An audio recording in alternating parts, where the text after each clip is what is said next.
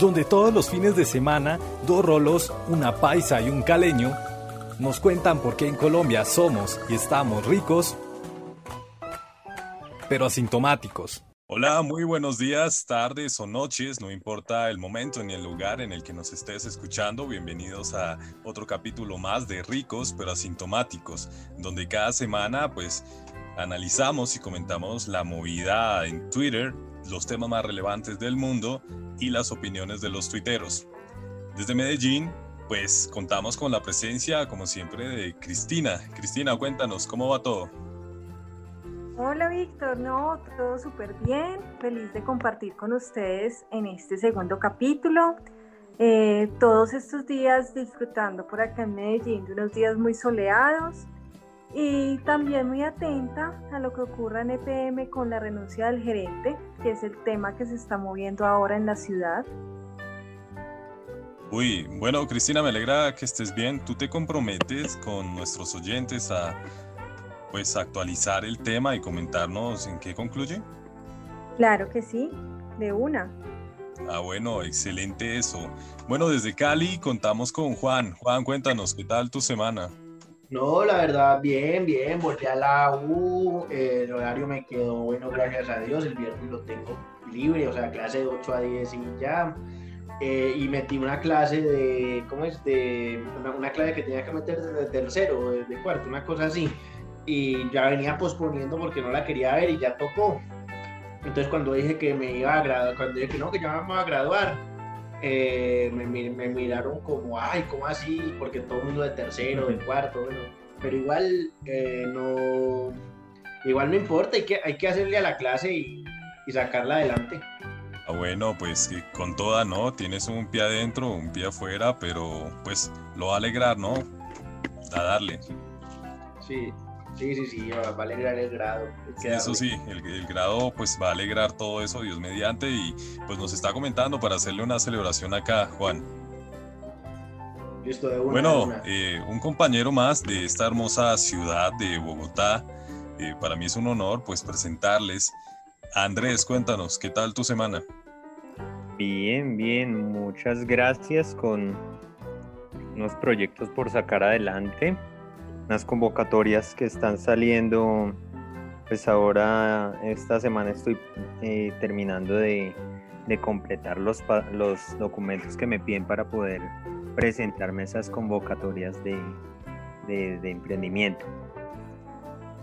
Bueno, desde ricos pero asintomáticos le deseamos a Andrés pues toda la buena energía que se logre el desarrollo, el cumplimiento de esas metas. Para quienes no lo sepan, Andrés además de ser académico y un crítico particular en varios temas, es empresario y es una de esas personas que lucha por un país mejor. Muchachos, lo que nos convoca, pero antes quisiera compartirles unos datos que nos llegan de mucha alegría aquí es de ricos pero asintomáticos. En el capítulo anterior, la mayoría de nuestros oyentes se reportaron, y lo repito con mucha alegría, pues se los presentamos desde Colombia, Alemania, Perú, México, Reino Unido y Argentina. ¿Qué les parece muchachos? Uy, qué maravilla. Una excelente noticia. Sí, excelente que tengamos un público tan diverso, la verdad. Muy, muy heterogéneos, ¿no? Bastante. Un saludo a todos nuestros oyentes desde Medellín. Súper feliz de que estén con nosotros y esperamos que aprendan muchas cositas y se diviertan. Bueno, Cristina, me acabé de acordar de ti. Un oyente la semana pasada en el primer capítulo nos hizo el siguiente comentario y bueno, también lo compartimos con ustedes nuestros oyentes. Básicamente, y bueno, tal cual, de manera literal, él decía lo siguiente. Hueputas, dejen hablar más a la paisa.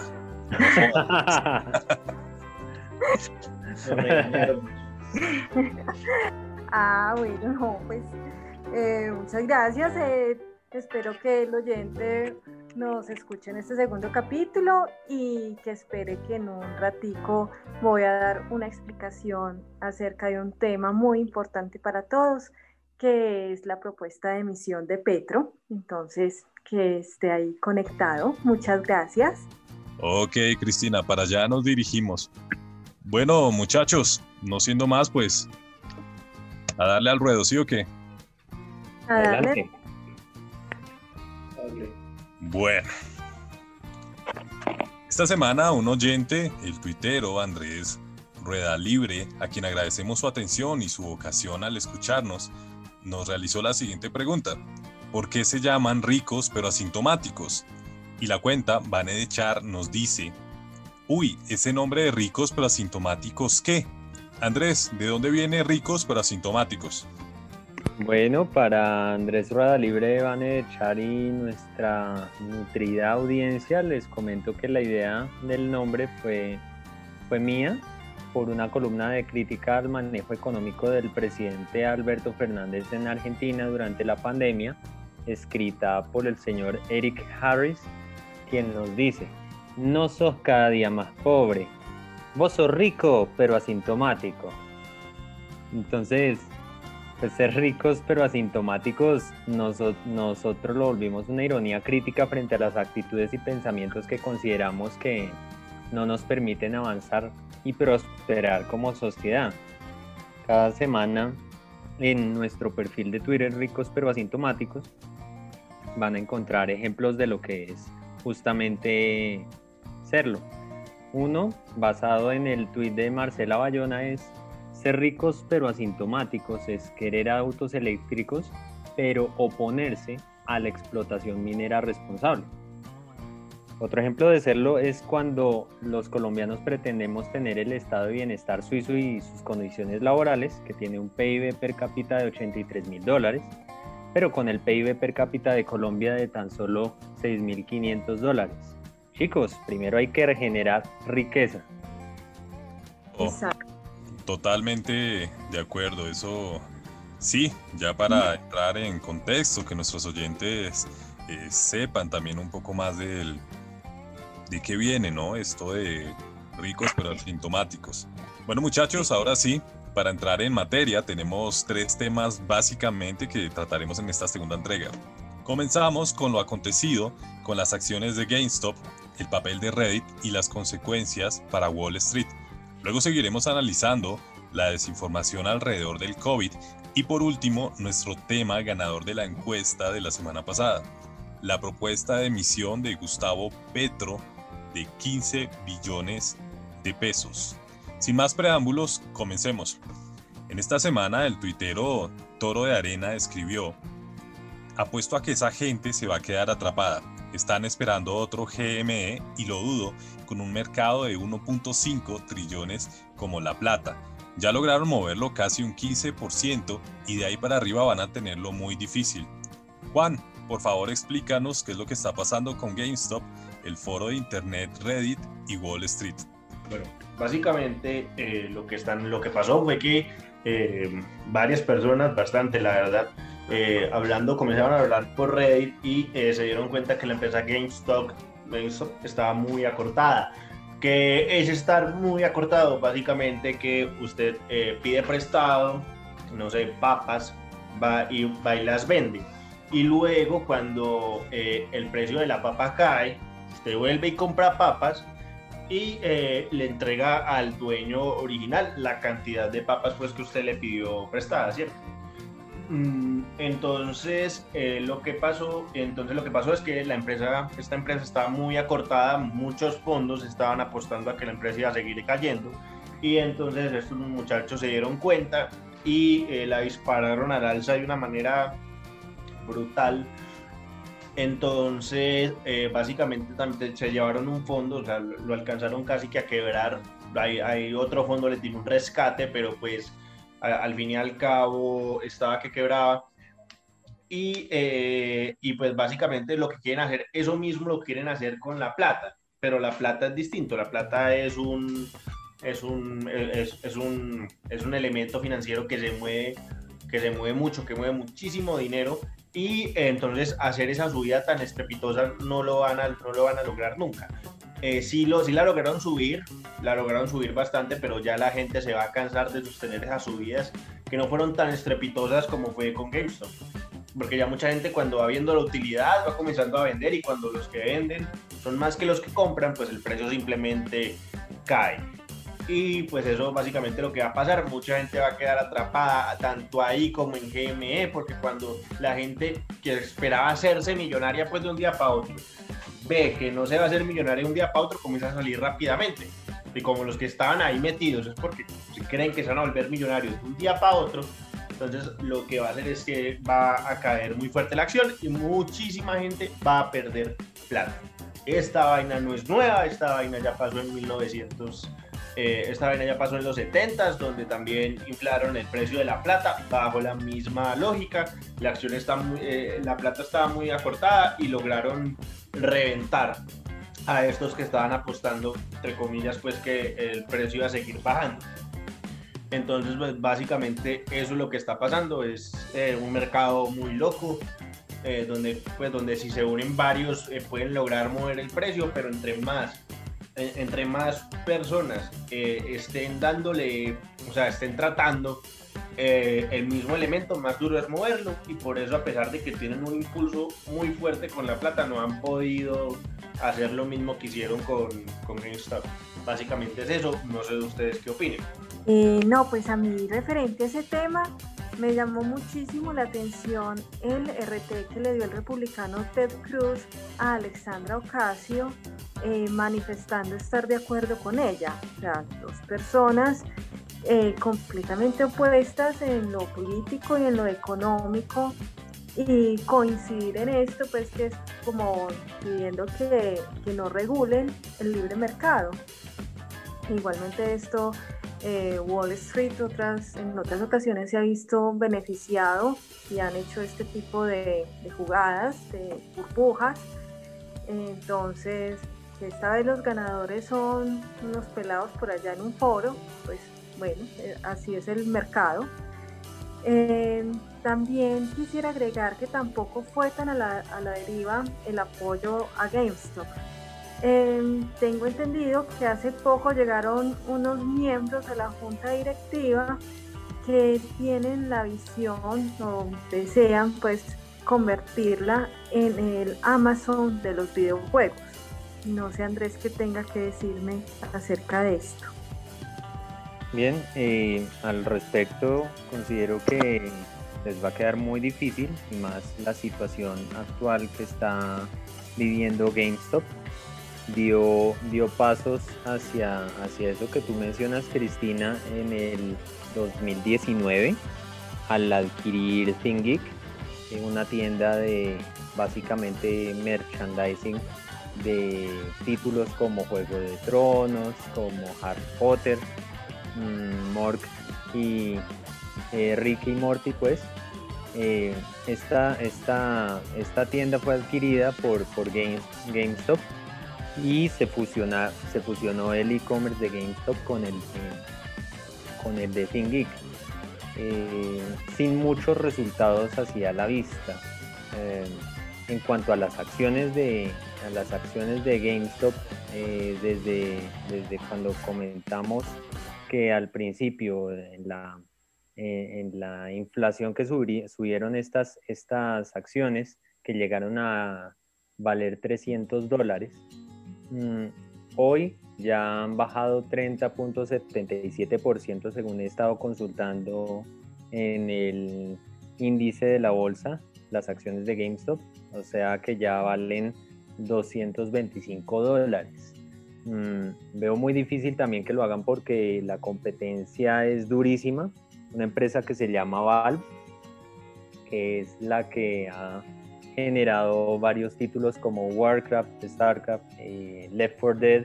Eh, ellos tienen desde el 2003 una plataforma supremamente fuerte para streaming de videojuegos llamada eh, Steam.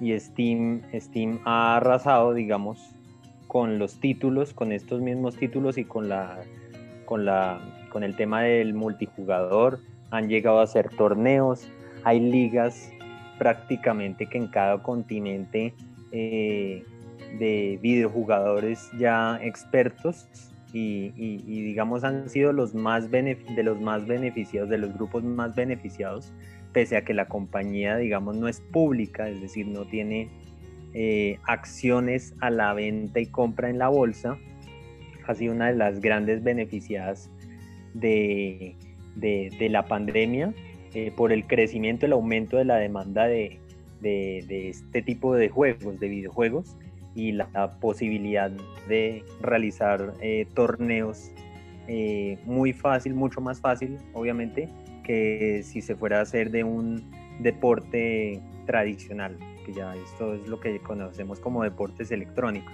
Andrés, Cristina, Juan, varias apreciaciones al respecto, muy importantes y pertinentes.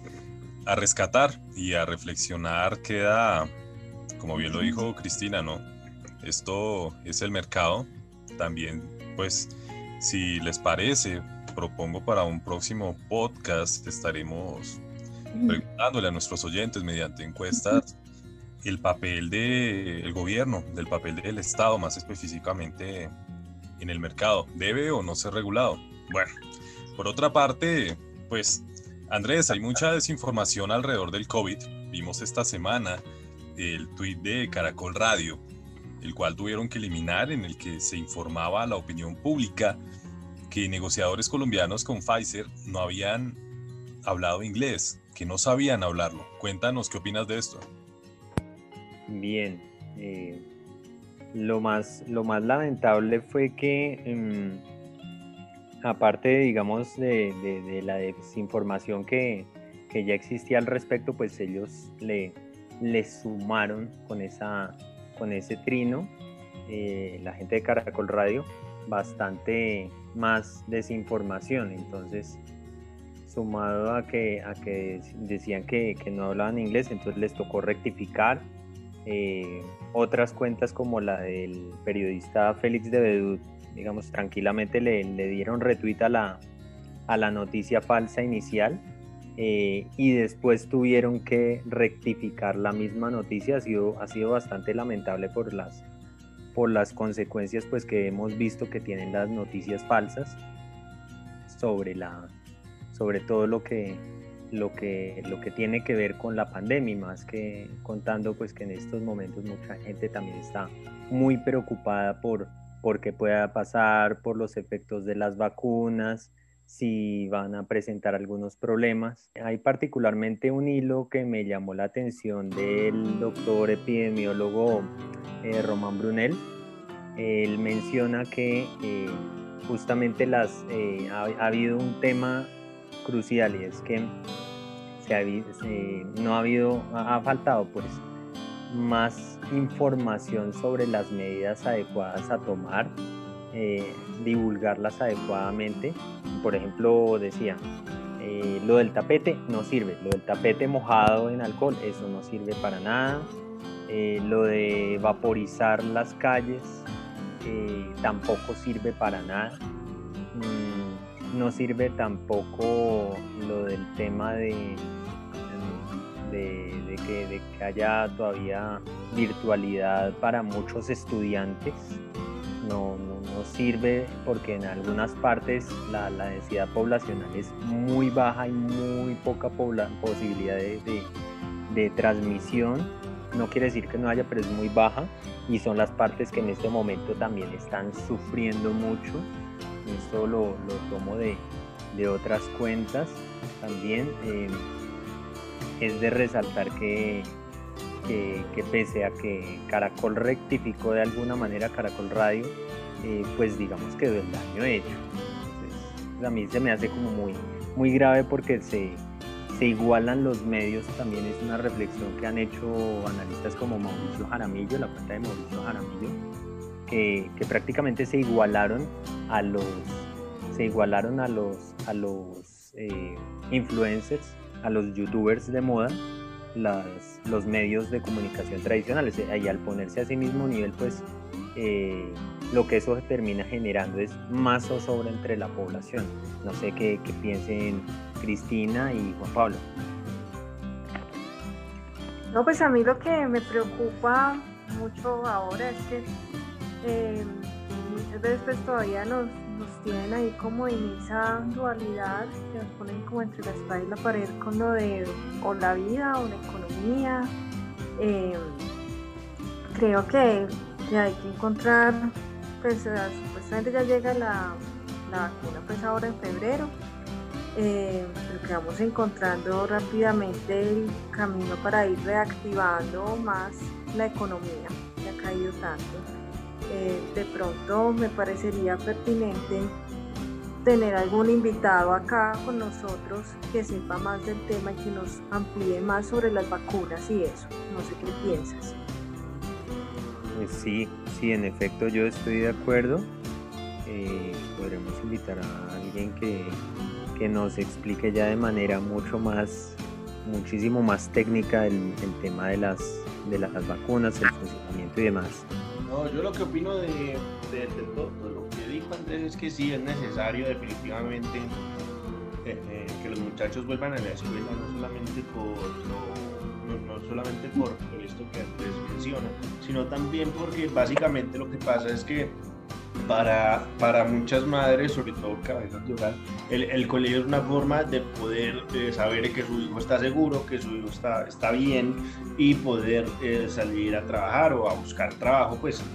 Entonces, ponerle esta responsabilidad eh, adicional a, las mamás en un horario que no tenían previsto durante un año genera muchas cosas. Genera que básicamente sea no un problema, sino pues un inconveniente, por así decirlo, que, el, que, que, no, que no puede hacer sus labores normales porque no puede enviar a su, a su hijo al, al colegio y pues eh, además se aprende definitivamente mejor eh, presencial, sobre todo porque así venía el niño aprendiendo. Hay veces donde el profesor simplemente es, o, el niño es muy visual o es muy eh, de tacto, o sea, porque todos aprendemos de manera distinta es muy de tocar las cosas para poder entenderlo y no lo puede hacer virtualmente, el profesor no tiene cómo mostrarle tampoco pues a él específicamente cómo son las cosas. Entonces, pues es muy difícil y pues los niños se van a ver bastante afectados, ya se están viendo bastante afectados por la falta de la presencialidad. Muchachos, la verdad, eh, también preocupante, ¿no? Preocupante el asunto de las escuelas, de si en realidad las medidas que se han tomado por diferentes países eh, son efectivas. Todo este tema del COVID, del uso de la información, todo viene muy ligado a el uso mediático y demás. Pues, Cristina, quisiera que nos comentaras al respecto de lo siguiente. Un tema de mucho interés que para nuestros amigos tuiteros fue la propuesta de emisión de dinero deliberadamente por parte del senador Gustavo Petro.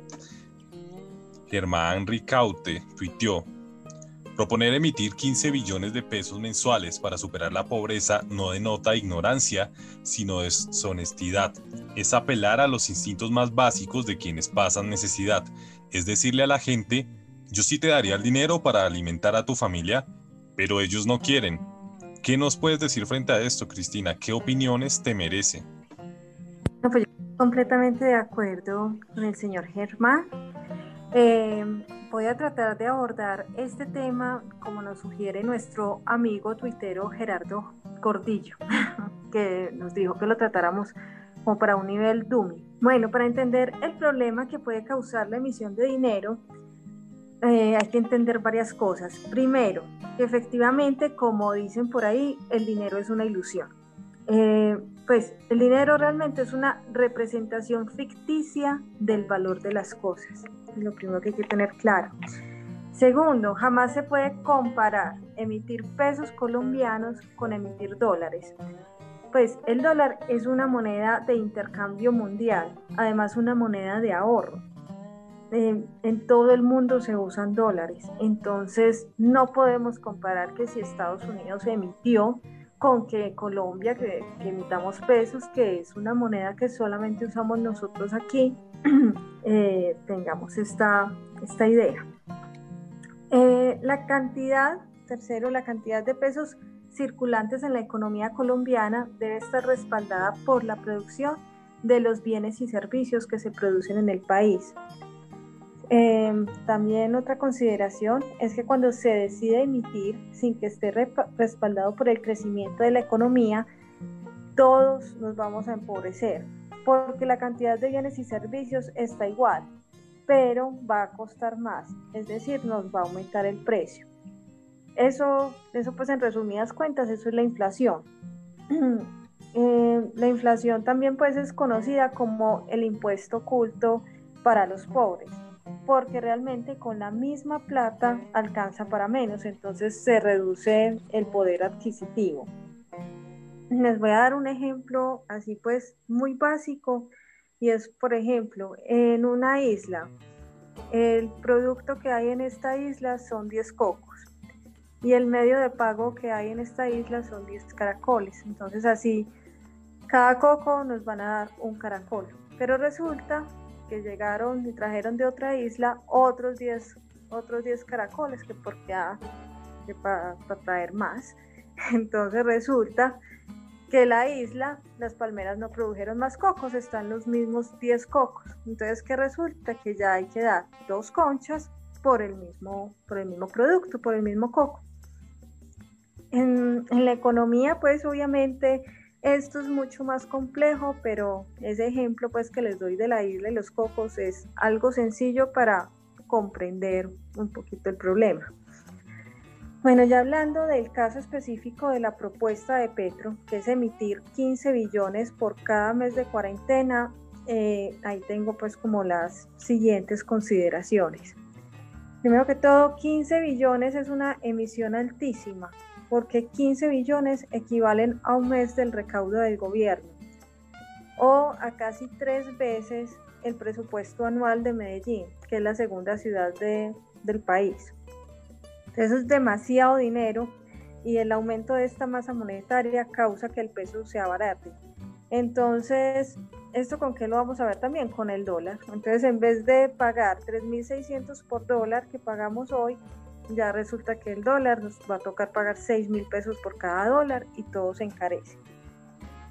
Eh, algo que me parece preocupante también es que el solo hecho de que Petro insinúe hacer una emisión masiva puede inferirse que podría tratar de acabar con la independencia del Banco de la República, que ha sido pues una de las instituciones más sólidas y mejor manejadas del país. Eh, Colombia pues eh, sufrió inflación de dos dígitos de 1971 a 1998. O sea que nos costó casi 30 años lograrla estabilizar y llevarla a un dígito. Y por ejemplo en el año 90 tuvimos una inflación del 32.36%, pues que es altísima. Eh, cuando un país tiene una inflación controlada, pues esto da mucha estabilidad económica eh, al país, a los habitantes, permite planeación financiera. Y la planeación financiera no es solamente para las empresas, sino también a los hogares, para que los hogares sepan eh, planear, no sé, el mercado, la compra o el crédito de una vivienda. Eh, las empresas pueden hacer proyecciones también apegadas a la realidad. Mm, Respecto a este tema, alguien me planteó que si se hacía la emisión, pero además controlar precios, como quien dice, controlo los precios para evitar la inflación. Y ahí sí le digo que eh, si, si esto de la emisión es un error, porque el día que se controle el precio, ese día estás acabando con el libre mercado, estás desapareciendo la libre competencia. Entonces la libertad del precio pues es base del libre mercado. Em, para quienes quieran pues entender este tema, les recomiendo la columna también de Martín Jaramillo, que sacó esta semana, se llama Impresoras y fogatas de dinero para mi prima. De esta columna rescato lo siguiente, dice, para mejorar el bienestar de la gente hay que implementar políticas que aumenten la cantidad de bienes y servicios en la economía, no la cantidad de billetes. Em, también les recomiendo eh, que busquen en YouTube el capítulo número 9 de la serie Libre para elegir de Milton Friedman. Em, aquí pues también nos dan una explicación muy buena sobre, sobre el tema de inflación. Y eh, me apego a la solicitud de Daniel Reiter, que dice que sería muy bueno que en Colombia nos permitieran ahorrar en dólares. Eh, ¿Qué opinan de esto? Cuéntenme, Juan y Andrés. Y definitivo, definitivo que imprimir sería un error. Colombia no está para eso eh, y pues haría, haría más daño que el bien que supuestamente eh, proponen y sí, las cuentas, de, las cuentas de ahorro en dólares serían muy beneficiosas, permitirían que los sistemas financieros, los bancos puedan hacer eh, instrumentos financieros en general financiera que permitiera que las pymes se financien más barato en dólares y así pudieran importar y que pues mm, y, así pues ser un poco más competitivas. o importar tanto maquinaria como insumos o lo que sea, básicamente. Entonces eso sería muy beneficioso. Y si imprimir sería muy complicado, por así decirlo, la balanza comercial es negativa, o sea, le da, le da menos al mundo de lo que el mundo le da y eso no es malo tampoco. Pero eh, le da, pero entonces eso subiría mucho los, los costos de adquirir bienes del, del extranjero y pues puede generar muchas cosas que definitivamente no, no van. No sé qué opine Andrés. Listo, eh, sí, definitivamente es algo que, que, también la, la, experiencia misma nos ha dicho. Eh, justamente estaba leyendo un fragmento del, del libro titulado 4.000 años de control de precios mm, en la donde muestra unos experimentos que, que, ya se habían hecho. Esto, esto de hecho lo, eh, hasta Estados Unidos llegó a ser en algún momento de su historia, en el año 1776. Eh, el, el, economista Pelataya Webster dijo que eh, que la nueva moneda continental declinaría rápidamente en valor a menos que se restringiera la emisión de billetes. Pero pues su consejo no fue, no fue escuchado y además eh, se colocaron, se colocó más papel en circulación y los consumidores presionaron los precios de la base de bienes que no se incrementaban tan rápido como la, la disponibilidad del dinero. Luego a noviembre de 1777, eh, los precios de las mercancías habían crecido casi en, en 500%, eh, o sea, se, multiplicaron por 5, por 5, no sé, pronto alguien de la audiencia que me corrija, es el 480% sobre el promedio anterior a la guerra. Es decir, son eh, casos de, la devastación que causa precisamente eh, el hecho de, sol, de, decir eh, imprimamos billetes, todo por, por, unas ansias de querer hacer ingeniería social con, con la necesidad de la gente. Bueno, muchachos, en otros temas, ¿qué tweets o tuiteros les llamaron su atención esta semana? No, pues eh, el hombre de Axiomas, Pedro Rangel, eh, puso un ejemplo muy importante en un video donde con una pistola taser inmovilizaban a, a un maltratador. Básicamente puso eh, las pistolas taser además contra la, violencia de género que 10 secretarías de la mujer pues la posibilidad de que una persona se defienda en el acto es supremamente importante, o sea, que logre salir eh, no maltratada del acto es una forma importante de ahorrarnos, eh, ahorrarnos muchas cosas y que esa persona se ahorre muchas cosas como traumas, como, como, traumas, como tiempo en el hospital, o sea, que, se pueda defender es muy importante para mí, completamente de acuerdo con Pedro. Y eh, también tenemos que, pues me gustó eh, la columna de Terry Weiss, pues con un humor muy fino nos refleja qué hubiese pasado con toda la burocracia y pues cosas como se hacen aquí, si en Colombia se hubiese hecho la creación de la vacuna, todo este tema de pues la licitación y si, si sale y si no sale y el caso de corrupción, o sea, eso es algo eh, muy, muy chévere, la verdad, o sea, la verdad es una columna muy muy cómica, pero que pues refleja mucha parte de la realidad. Y eh, el comentario pues de la semana a mi gusto es el de Lidio que nos dicen que han notado que el humor desapareció de la publicidad. El mundo se volvió tan progresista que todos se ofenden con un chiste. Toda la publicidad tiene eh, pianitos cursis de superación personal. sea, pues sí, la, a, mí la verdad, pues no sé, soy partidario un poco del humor negro y de que, que te hagan reír.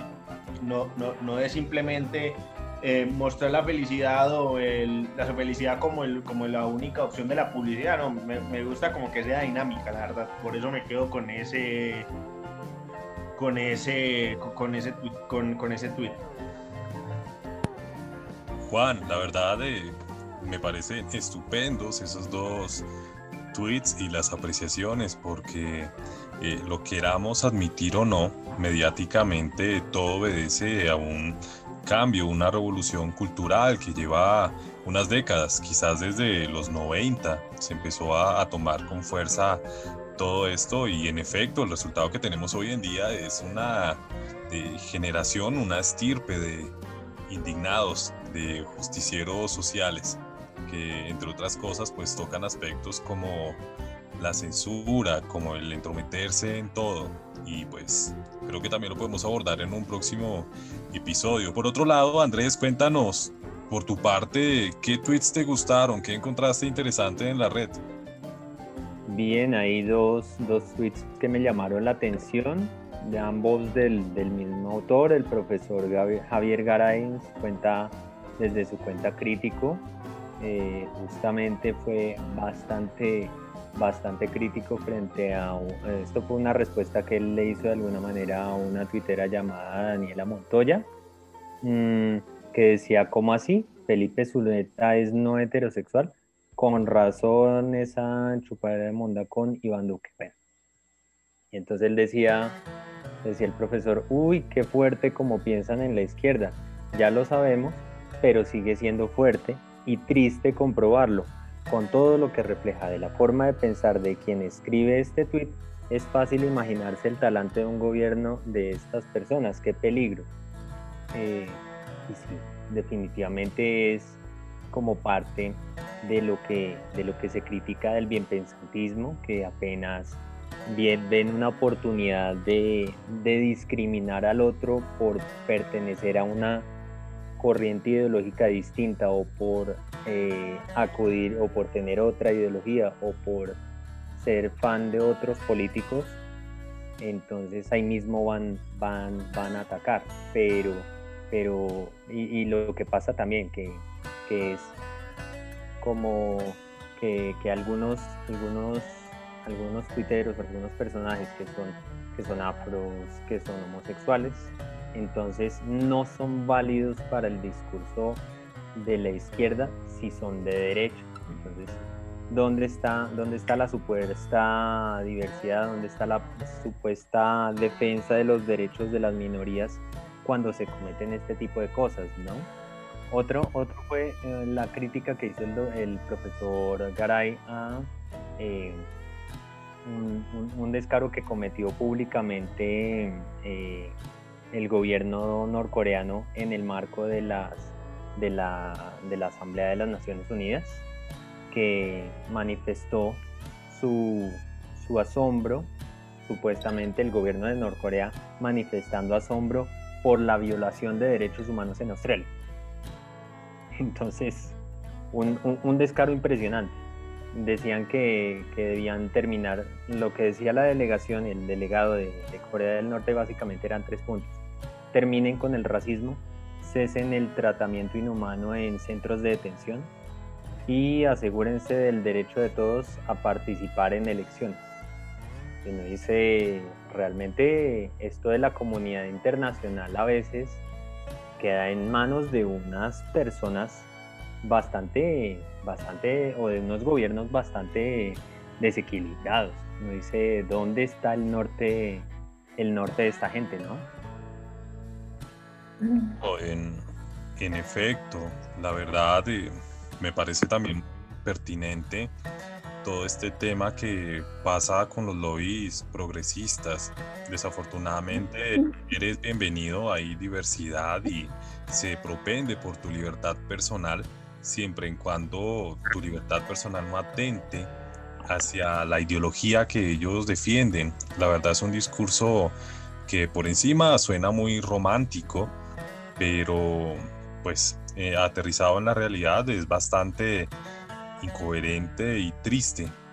Eso también nos deja para pensar un poco. Cristina, bueno, ¿cómo terminó la semana en Twitter para ti? ¿Qué viste especial por ahí? No, la semana para mí terminó con muy buenas noticias que les vengo a compartir. Les cuento que eh, dos cuentas tuiteras amigas, arroba Higuera y arroba David Bautista, nos confirmaron por Twitter que tomaban la decisión de no volver a votar por el señor Gustavo Petro. ¡Bravo! Desde aquí nosotros pues yo estoy feliz con esa, con esa decisión que tomaron, ya están cansados. Creo que la cuenta Higuera fue muy relacionado con el tema de, la emisión y la cuenta David muy cansado con mentiras y oportunismos eh, derivados del tema de, la, de las vacunas. Entonces nos dieron esa súper buena noticia. Eh, bueno, y después de estos alegres anuncios, también la cuenta David Roldán nos dio otra muy buena noticia y nos escribe el 29 de enero. Creo que ya no queda nadie entre los tuiteros con los que más interactúo que no haya descartado votar por Petro. Entonces, súper buenas noticias tenemos por, por esos lados. Entonces terminó muy bien la, la semana. Por otro lado, ya sí, el día de ayer comparto la inquietud de la cuenta de Daniela Mercado Mendoza, quien nos dijo el domingo, Lista para leer las columnas del domingo. Me gustaría empezar por una que trate sobre las declaraciones de Otto Bula, reiterando que dinero sucio de Odebrecht entró a financiar la campaña de reelección de Santos. ¿Hay alguna? Así sea pequeña, con media columna me basta. Nada. Y sí, pues efectivamente nos, nos quedamos esperando a ver las columnas acerca de lo de Otto Bula y la financiación a la campaña de Santos de, de Odebrecht, pero mm, mm, está como muy, muy calladito. Cosas sobre el caldero, en definitiva, que están embolatadas y que son pertinentes tratar en cuanto sepamos algo al respecto. Muchachos, recuerden que esta semana tenemos la final del Teusaki Joker entre nada más y nada menos que Fernando Posada y Carolina Sanín. Duelo de Titanes, los invitamos a votar. En nuestro muro de ricos pero asintomáticos encontrarán los tweets y las columnas de los tuiteros y personas a las que nos referimos en este programa. También lanzaremos nuestro servicio de consultoría para que nuestros oyentes aclaren sus dudas específicas sobre los temas tratados en el programa. Si tienen alguna pregunta o comentario, por favor, escríbanos al DM de ricos pero asintomáticos y con gusto serán atendidas. Bueno muchachos, yo creo que es momento de darle cierre a otro capítulo más para que podamos ir a descansar un poco y con nuestras familias, dedicarle tiempo a las actividades que nos requieren atención y demás. Juan, ¿qué tienes para esta semana? ¿Qué te espera? Oh, lo mismo, la U, la tesis y darle al, trabajo ahí por los laditos y ya, ah, y ya porque pues, ¿qué te digo? No, hay como mucho para hacer mientras estemos encerrados. Bueno, eso sí, sí, sí es verdad, ¿no? Tener eh, paciencia y enfocarse en lo que sea menester en el momento. Andrés, por tu parte, ¿qué más? ¿Qué piensas hacer esta semana? Bien, eh, darle al perro intenso con las convocatorias. Eh, estoy pues terminando de alistar, alistar esos, esos documentos que, están solicitando y pues vamos con todas. Esperemos que el poder de, la burocracia esté de tu lado, ¿no? Sí, sí, sí, importantísimo eso. Ay, Dios mío, no, con toda, con toda, como, como siempre. Cristina, ¿qué te depara a ti esta semana, arrancando mes? Eh, no, pues esta semana eh, no, espero que muchas personas se animen a escribirnos al DM, toda persona que nos escuche, que haya quedado con alguna duda, por pequeña que sea, con mucho gusto eh, se la resolveremos. Entonces, no, pues a estrenar esto y más, no, y dedicar a mis actividades cotidianas, como siempre. Ah, también les cuento que este fin de semana tuvimos la reunión eh, del libro que les había comentado y no súper bien. Eh, muchos puntos de vista muy diferentes, eh, pero todo desde que sea con el ámbito pues del respeto y todo y, de escuchar al otro, se logran cosas increíbles. Muy chévere el grupo, quedé muy contenta. entonces son también noticias positivas para traer. Excelente, son actividades que suman, bien dicho, desde el respeto, desde una participación real, no a la censura, dándole vocación y pues un poderío a las voces de los demás. Yo creo que todas las opiniones, desde que reiterando, o sea, desde el respeto, vienen siendo válidas, ¿no? Muchachos, muchas gracias a todos nuestros oyentes, que Dios los bendiga, que tengan una excelente semana que el Señor esté con ustedes y si no son creyentes, pues a echarle ganas también como todos nosotros, todos somos colombianos, también pues nada, a guerrearla juntos y hasta una próxima ocasión. Hasta pronto. Pronto, gracias. Chao.